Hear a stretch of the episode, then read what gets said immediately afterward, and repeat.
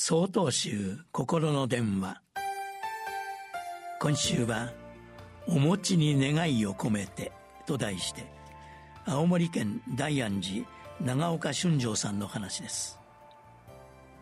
今年も残りあと少し。そろそろお正月の準備をするという方も多いのではないでしょうか。私が修行をさせていただいた大本山永平寺では山内の仏様などにお供えする鏡餅を作るため年末になると修行僧が総出で餅つきをします。いつもは厳粛に修行が行われている山内もこの時ばかりは皆はつらつとした笑顔で「よいしょよいしょ」と掛け声を合わせつつ昔ながらの杵と臼を使ってにぎやかに餅をつくのです。その後門前の皆さんにもお手伝いをいただきながらついた餅を手際よく丸めて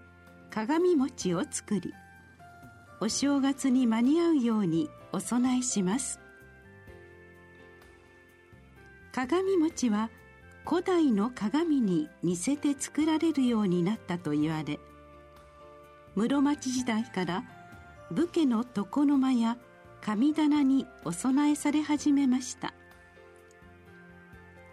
その後一般の家にも広がり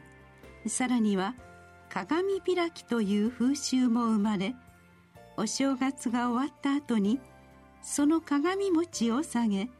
雑煮などにして一年の無病息災を祈る行事となったのです。この鏡餅は寿の餅と書いて寿病という霊法に用いるものとして曹洞宗の僧侶にとって大変大切なものです。私自身永平寺での三が日鏡餅の前でお経をお唱えしお師匠さんが無事でありますようにと祈願をしてその鏡餅を細かく切りその一辺を紅白の紙を折って作った封筒でお送りしました。永平寺での修行を終えお寺に戻った時師匠である住職の部屋の床の間にその寿病が丁寧に備えてあったのを見て大変嬉しかったのを記憶しています。今年は災害が頻発し新型コロナウイルス感染症が拡大するなど不安の多い年となりました。この年末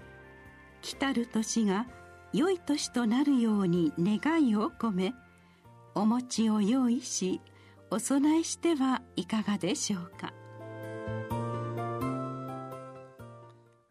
1月1日よりお話が変わります。